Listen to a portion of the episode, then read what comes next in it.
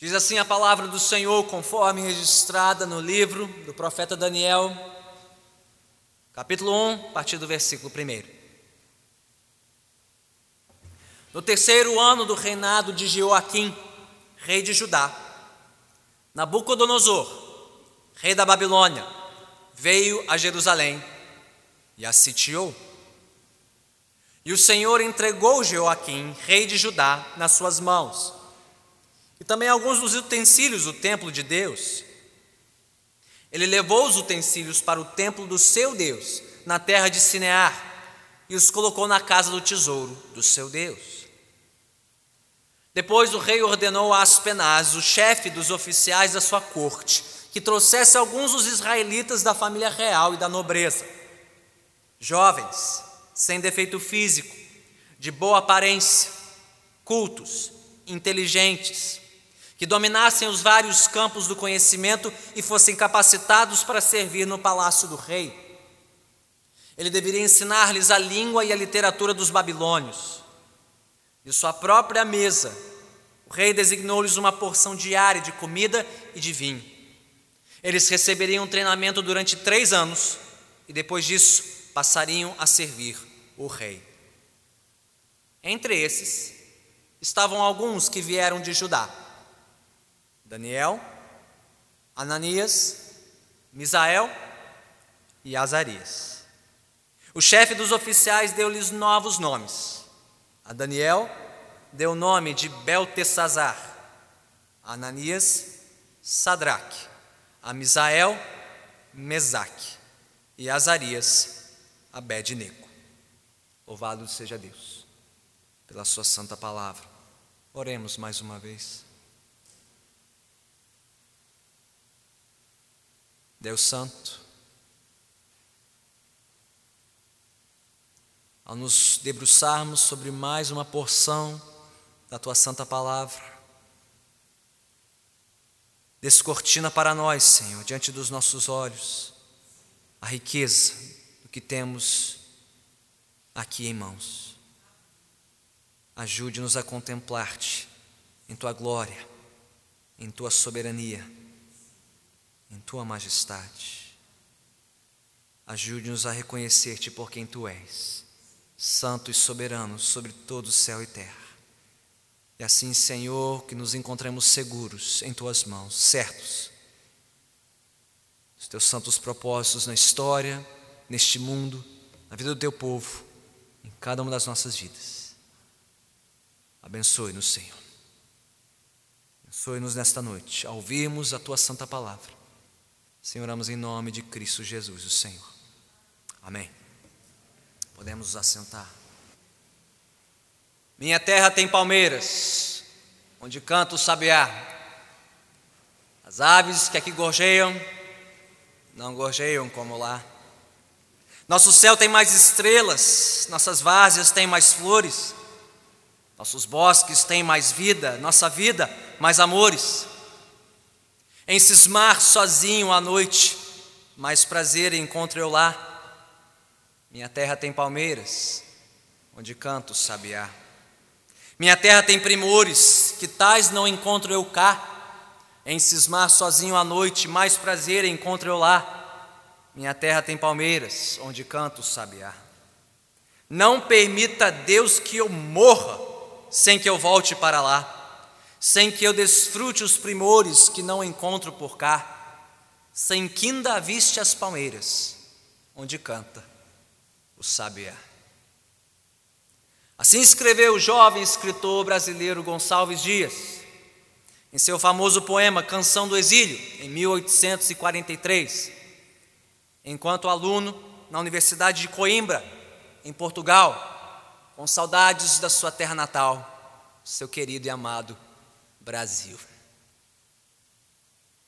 Bem, ao abrirmos o livro de Daniel, não encontramos exatamente uma canção, uma canção de exílio, como a que Gonçalves Dias compôs, mas nas entrelinhas das primeiras palavras deste livro, há uma angústia, há uma aflição semelhante de um povo sofrendo as dores do exílio, a dor da saudade da sua terra. Um povo longe da sua terra, um povo sem trono próprio, um povo sem templo próprio, e tendo seus jovens talentos recrutados para servir ao tirano Nabucodonosor, novo imperador mundial à época e reitor da Universidade da Babilônia. Tudo naquela terra estranha pareceria estranho ao povo de Deus, não só as árvores e o canto dos pássaros, mas os seus deuses, seus ídolos, sua língua, sua comida e todas as suas demais práticas e costumes. Então, o que poderia manter o povo de Judá de pé, esperançoso, durante o seu cativeiro, seu exílio na terra estranha da Babilônia, onde eles poderiam encontrar esperança em meio ao exílio. É disso que trata o livro de Daniel. E logo em sua abertura, a esperança encontra-se principalmente em três coisas: no governo soberano de Deus, na justiça soberana de Deus e na misericórdia soberana de Deus. É disso que consistia e ainda consiste a esperança do povo de Deus durante o seu exílio neste mundo. Vamos examinar por partes cada uma destas coisas. Primeiro, o governo soberano de Deus. A cena inicial do livro de Daniel abre, primeiro capítulo, primeiro versículo, no terceiro ano do reinado de Jeoaquim, rei de Judá, um dos últimos membros da dinastia davídica a ocupar o trono do seu famoso antepassado.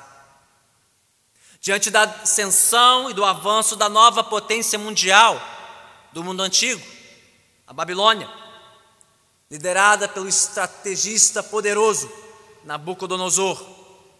O rei de Judá, Jeoaquim, se aliara ao faraó Neco, na terra ao sul do Egito, a fim de tentar preservar o seu controle sobre a cidade de Jerusalém, capital da nação de Judá.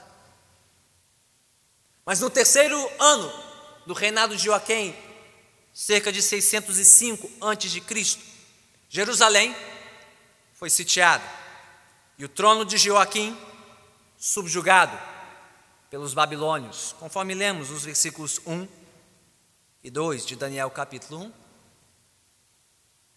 Como se isso não fosse ruim o suficiente, Nabucodonosor, rei da Babilônia, num gesto de triunfo e domínio absoluto sobre Judá, saqueou o templo de Jerusalém.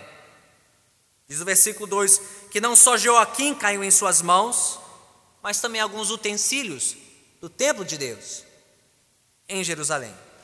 Levando estes utensílios para sua terra, a terra de Sineá, outro nome para a Babilônia, e colocando esses utensílios na casa do tesouro do seu Deus na Babilônia. Ora, no mundo antigo, a vitória de um rei sobre outro rei não era vista apenas como uma conquista política e militar, mas como uma conquista espiritual. O triunfo dos deuses do rei vencedor sobre os deuses do rei derrotado. Então Nabucodonosor não estava apenas levando lembranças, alguns troféus e recordações para casa da sua vitória em Judá. Não, ele estava declarando com esse gesto, aos olhos dele, a supremacia dos deuses da Babilônia sobre o Deus de Judá. Bem, como se isso não fosse ruim o bastante, o texto continua dizendo, a partir do versículo 3, que o rei Nabucodonosor ordenou a Aspenaz, chefe dos oficiais da sua corte, que trouxesse alguns membros da família real e da nobreza de Judá, as melhores mentes, os talentos mais promissores do povo de Deus, a fim de que esses jovens talentos fossem treinados e recrutados para, para servirem na sede do novo império babilônico. Com isso, Nabucodonosor não só eliminaria qualquer possibilidade de um levante dentre a família real contra o seu governo, como também ele perpetuaria o seu domínio sobre aquele povo por gerações. O homem era brilhante, era um estrategista de mão cheia.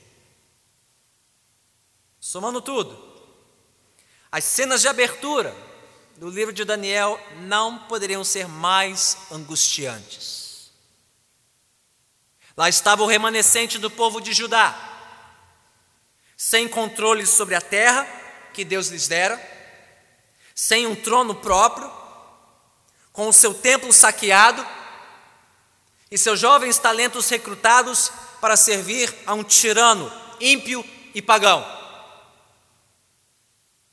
O passado glorioso de Judá era apenas uma memória distante. A esperança de um futuro melhor estava nas mãos de um trono perverso. Por isso não parecia haver esperança alguma no presente para aquele povo. Em suma, aonde estava Deus naquele cenário de derrota, e desolação. Deus havia abandonado de vez o seu povo. O Deus de Judá tinha sido superado pelos deuses da Babilônia, Marduk, Bel, Nabu, e pelo seu novo rei Nabucodonosor. Que esperança havia para o remanescente do povo de Deus, que ainda confiava e esperava no Senhor? Em meio àquele cenário de densas trevas, a esperança encontrava-se em quatro palavras apenas. Elas estão no início do versículo 2. Olhe comigo, Daniel capítulo 1, versículo 2. E as quatro palavras de esperança são estas: E o Senhor entregou. Sim, foi o Senhor quem entregou o trono de Judá nas mãos da Babilônia. Sim, foi o Senhor quem permitiu que Nabucodonosor saqueasse o templo em Jerusalém e levasse os utensílios para a casa de tesouro do seu Deus na Babilônia. Sim, foi o Senhor quem permitiu que os jovens talentos de Judá fossem levados cativos recrutados e treinados para servir como testemunhas dele na corte babilônica. Em nenhum momento dessa história, Deus perdeu o controle da história e do rumo do seu povo. Por isso, povo de Deus, quando as circunstâncias parecem mais desalentadoras e devastadoras, quando o mundo ao nosso redor parece cair aos pedaços e as nossas referências começam a ruir, quando a sociedade e a cultura que nos cercam desdenham de Deus, humilham a nossa fé, tratando Deus como irrelevante, desnecessário, antiquado, ultrapassado, quando os poderes e os poderosos deste mundo se levantam arrogantemente contra Deus, e Deus parece permanecer em silêncio, quando tudo parece conspirar contra a nossa esperança no Senhor, saibamos que o nosso Deus, o Senhor, o Todo-Poderoso, permanece no trono, e nada e ninguém podem frustrar os seus santos propósitos. Agora, por que Deus permitiria uma coisa dessas? Por que Deus entregaria o rei de Judá nas mãos de Nabucodonosor, rei da Babilônia? Por que permitir o sítio de Jerusalém, a profanação do templo, o exílio das melhores mentes de Judá? Para isso precisamos refletir agora sobre o juízo soberano de Deus. Já pensamos sobre o governo soberano. Vamos pensar sobre o juízo soberano de Deus. Como diz o ditado, nada vem do nada. Tudo vem de algum lugar. E não seria diferente com o juízo de Deus contra a terra de Judá, o trono de Judá e o templo em Jerusalém. A verdade é que havia muito tempo Deus advertira os reis e a nação de Judá quanto ao juízo iminente, contra a sua idolatria, sua impiedade, sua imoralidade, sua injustiça. Deus levantou profeta após profeta, após profeta, após profeta, para confrontar os pecados de Judá, para alertar que o juízo estava a caminho, para avisar que se o povo não se arrependesse dos seus pecados, não se humilhasse, não se consagrasse a Deus, Deus teria que julgá-los, conforme a sua santa justiça. Mas na visão daquele povo, a posse da terra, um trono próprio, especialmente o templo em Jerusalém, serviam como uma espécie de amuleto de boa sorte. Não, enquanto tivermos controle da terra, um trono próprio, especialmente este lindo templo onde Deus habita, nada pode nos acontecer. Nada. Estamos seguros aqui porque nada nem ninguém podem contra Deus e contra o seu povo. Achavam que por terem essas coisas, tinham também o favor e a proteção de Deus. Por isso, Deus enviou seus profetas para adverti-los também sobre a falsa segurança deles na sua própria religiosidade. Bom, bem representado nas palavras do profeta Jeremias, no capítulo 7, versículos 2 a 11. Ouça atentamente. Palavras que ele profetizou do templo em Jerusalém. Disse Jeremias: Ouçam a palavra do Senhor, todos vocês de Judá, que atravessam estas portas para adorar o Senhor. Assim diz o Senhor dos Exércitos, o Deus de Israel: Corrijam a sua conduta e as suas ações, e eu os farei habitar neste lugar. Não confie nas palavras enganosas dos que dizem: Este é o templo do Senhor, o templo do Senhor, o templo do Senhor. Mas se vocês realmente corrigirem a sua conduta e as suas ações, e se de fato tratarem uns aos outros com justiça, se não oprimirem o estrangeiro, o órfão e a viúva, e não derramarem sangue inocente neste lugar, e se vocês não seguirem outros deuses para a sua própria ruína, então eu os farei habitar neste lugar. Na terra que dei aos seus antepassados, desde a antiguidade e para sempre.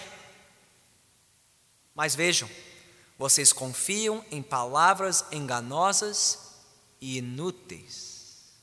Vocês pensam que podem roubar e matar, cometer adultério e jurar falsamente, queimar incenso a Baal e seguir outros deuses que vocês não conheceram, e depois vir e permanecer perante mim neste templo que leva o meu nome e dizer: estamos seguros. Seguros para continuar com todas essas práticas repugnantes.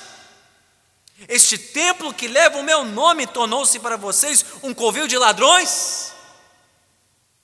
Cuidado, eu mesmo estou vendo isso, declara o Senhor. E o povo de Deus deu ouvidos aos alertas de Jeremias? Não. A triste, trágica realidade que Judá, seu rei, seus comandados, todos permaneceram surdos, surdos aos alertas dos profetas.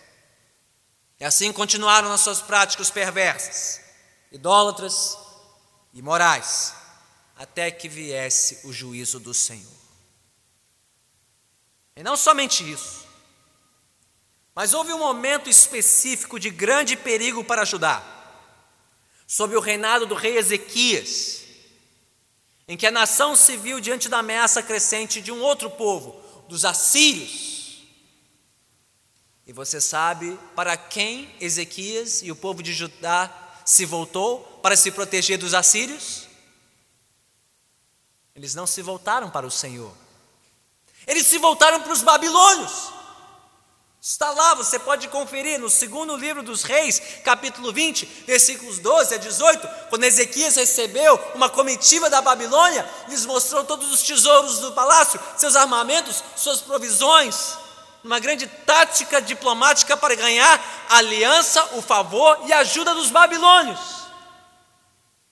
para se protegerem dos assírios. E por terem confiado nos babilônios e não no Senhor para o seu socorro, o profeta Isaías, à época, profetizou, está lá em 2 Reis 20, 16 a 18. Ouça a palavra do Senhor. Um dia, tudo o que se encontra em seu palácio, bem como tudo que os seus antepassados acumularam até hoje, será levado para a Babilônia. Nada restará diz o Senhor. Alguns dos seus próprios descendentes serão levados, e eles se tornarão eunucos no palácio do rei da Babilônia. Então, nas palavras de um outro ditado popular, o feitiço virou contra o feiticeiro. Aqueles em quem Judá confiou para sua proteção, se tornariam tempos depois seus algozes. A Babilônia, em quem Judá confiou, se tornou seu carrasco, sitiando-os, saqueando-os, subjugando-os. Por terem confiado em si mesmos e não no Senhor, Deus entregou o seu povo, povo de Judá, aos seus próprios recursos sua própria sabedoria, seus próprios planos, suas próprias estratégias. E por terem confiado especificamente na Babilônia, e não no Senhor, no momento de maior angústia e aflição, Deus entregou Judá nas mãos da Babilônia. Ah, vocês querem confiar neles? Então fiquem com eles. É eles, são eles que vão protegê-los? Então sejam felizes na Babilônia. Portanto, as cenas iniciais do livro de Daniel nada mais são do que o cumprimento das advertências antigas de Deus ao seu povo. Tudo que Deus prometeu fazer, ele cumpriu, sem botar nem tirar. O povo que confiou em si mesmo recebeu exatamente aquilo que desejava. Irmãos e irmãs, Todos aqueles que confiam em si mesmos e não em Deus, mais cedo ou mais tarde receberão exatamente o que desejam. Porque não existe juízo pior da parte de Deus do que Deus nos entregar aos nossos próprios planos, às nossas próprias ideias mirabolantes, nossos próprios recursos, nossa própria força, nossa própria sabedoria. O Senhor, em seu santo e soberano juízo, estava disciplinando o seu povo por conta da sua idolatria, sua impiedade, sua insensatez. E sim, Deus ainda faz isso hoje. Ele ainda julga a parcela do seu povo que quer confiar em si mesmo, ou nos poderosos, ou nos poderes, ou nos políticos que forem, para sua proteção, sua provisão neste mundo. Deus ainda disciplina aqueles que confiam em si mesmos e nos homens, ao invés de confiarem somente no Senhor. Mas como o restante do livro de Daniel nos mostrará, a vez da Babilônia chegaria. Ela também seria julgada mais cedo ou mais tarde. Afinal, Deus é imparcial em seu juízo soberano.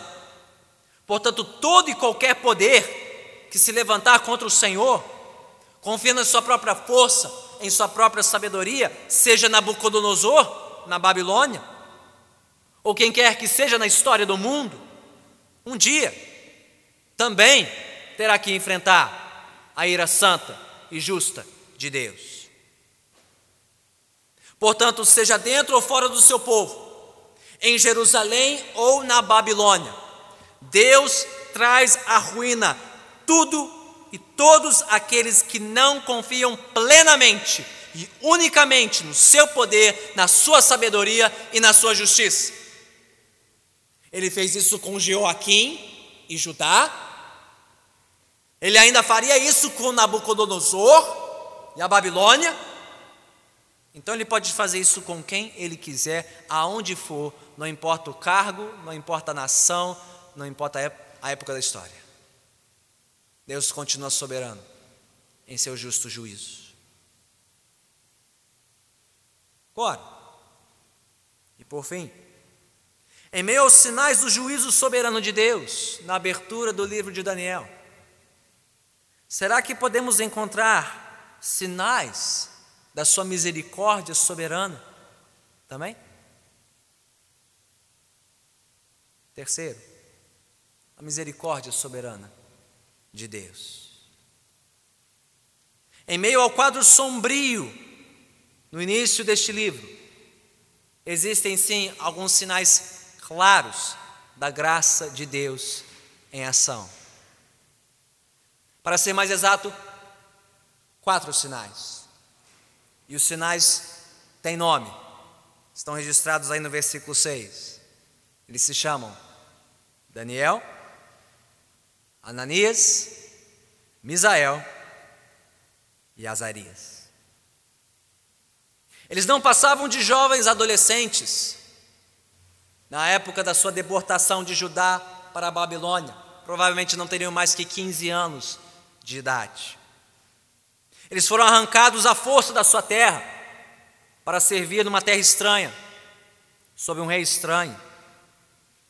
Eles foram especificamente levados como vimos aqui nos versículos 3 a 5, para serem endoutrinados numa cultura estranha, a fim de servirem numa corte estranha que cultuava a deuses estranhos.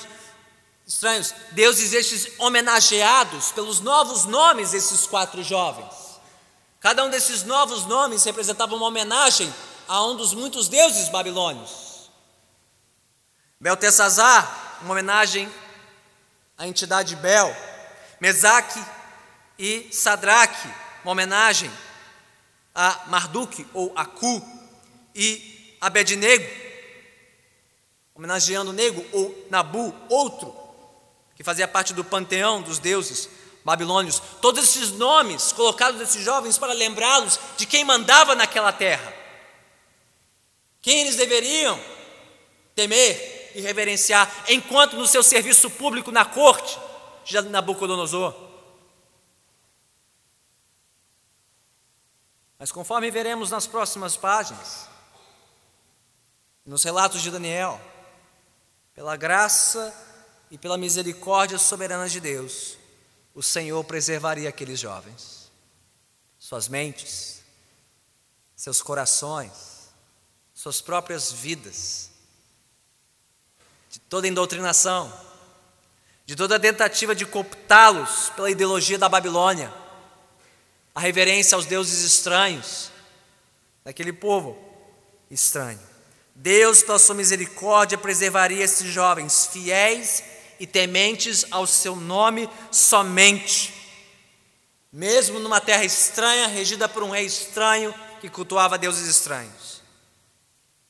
Aliás, a continuação deste livro nos mostrará o que Deus é capaz de fazer por meio desses poucos e pequenos que ousam confiar no Senhor e obedecê-lo mesmo em tempos tão sinistros.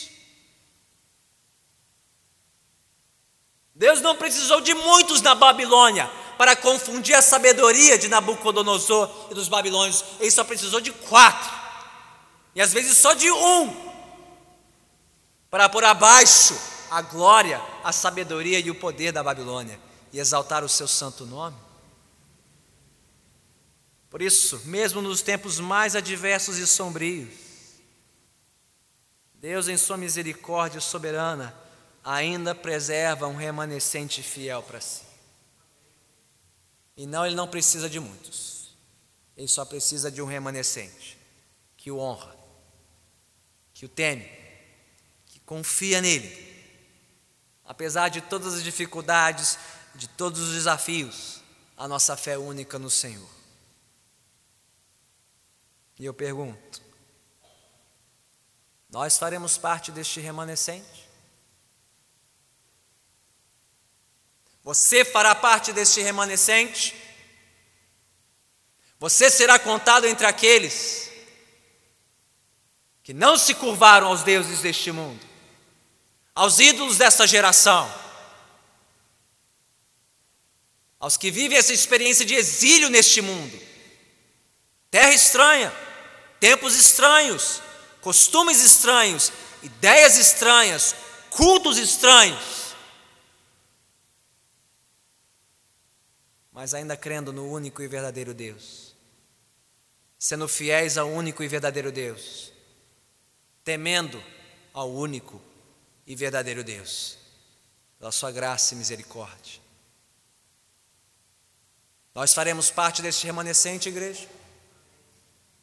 Você e eu estaremos entre eles. Por mais que o exílio de Judá na Babilônia representasse um enorme desafio, a esperança do povo de Deus, o Senhor, em sua soberania, ainda representava a única e viva esperança do seu povo. Querem seu governo soberano, em seu juízo soberano, querem sua misericórdia soberana. Então, irmãos e irmãs, quando as circunstâncias ao nosso redor parecem as mais angustiantes, as mais adversas, nos imaginamos sós, exilados, numa terra estranha, sem Deus, sem esperança. Lembremos, Deus ainda está no seu trono. Deus ainda julga e julgará este mundo com perfeita justiça e retidão. E Deus continua com a sua misericórdia e graça nos guardando e nos protegendo, honrando aqueles que o honram até o fim. Ainda mais ao lembrarmos do que Deus fez de mais importante na história, para nos dar uma esperança eterna, que não confunde e jamais desaponta. Nós temos esperança porque o Senhor entregou outro rei, outro descendente de Davi. Ele entregou o filho de Davi. O herdeiro eterno do trono de Davi entregou o seu próprio filho na plenitude do tempo para sofrer, para ser castigado, para ser subjugado pelos poderosos deste mundo. O Senhor profanou o seu próprio filho sua presença viva e encarnada, o templo vivo, as mãos de homens perversos e incrédulos no madeiro do Gólgota. Deus entregou o seu próprio filho na cruz do Calvário para satisfazer a sua ira santa, para executar o seu castigo perfeito no seu filho e não em nós, afastando de nós a sua ira justa e santa pagando o preço dos nossos pecados de uma vez por todas, toda a nossa idolatria, toda a nossa impiedade, toda a nossa injustiça, castigada, punida de uma vez por todas no próprio Filho de Deus, o nosso Rei crucificado no Gólgota. Para que ao terceiro dia ele ressuscitasse, revelando-nos Sua graça, Sua misericórdia nossa esperança eterna. Portanto, é somente em Jesus, é somente em Cristo, o nosso Rei crucificado e ressurreto, que nós encontramos forças, forças para resistir, forças para perseverar, forças para ter esperança, quando outros estão abandonando a esperança. Nós temos esperança sim neste mundo, mesmo em exílio neste mundo, porque o nosso Rei veio e venceu, ele triunfou. Em Jesus que temos a nossa viva esperança. Quando ele retornar, com poder e glória, quando ele trouxer o seu reino neste mundo e então der fim ao nosso exílio e nos levará para o nosso lar, para todo sempre. Um lar do qual sentimos tanta saudade hoje, mesmo nunca tendo conhecido este lar. Jesus Cristo voltará. O nosso exílio terá fim. Nós estaremos no lar com Jesus, em seu reino, em novos céus e nova terra, para sempre. Se essa não for a sua esperança, ainda, se não, você não confiou sua vida a Jesus, se você não espera a sua volta, os novos céus e nova terra, o seu reino eterno, saiba que esta esperança pode ser sua hoje, ao se render ao Rei Jesus Cristo. Renda-se a Jesus. Abrace-o, abrace essa esperança eterna pelo resto dos seus dias. E tendo se rendido a Cristo e conhecido essa esperança, confie nele Descanse nele. Como fizeram aqueles jovens da Babilônia. Como tem feito o povo de Deus por toda a história. E continuaremos fazendo, fazendo até que Cristo volte. Oremos.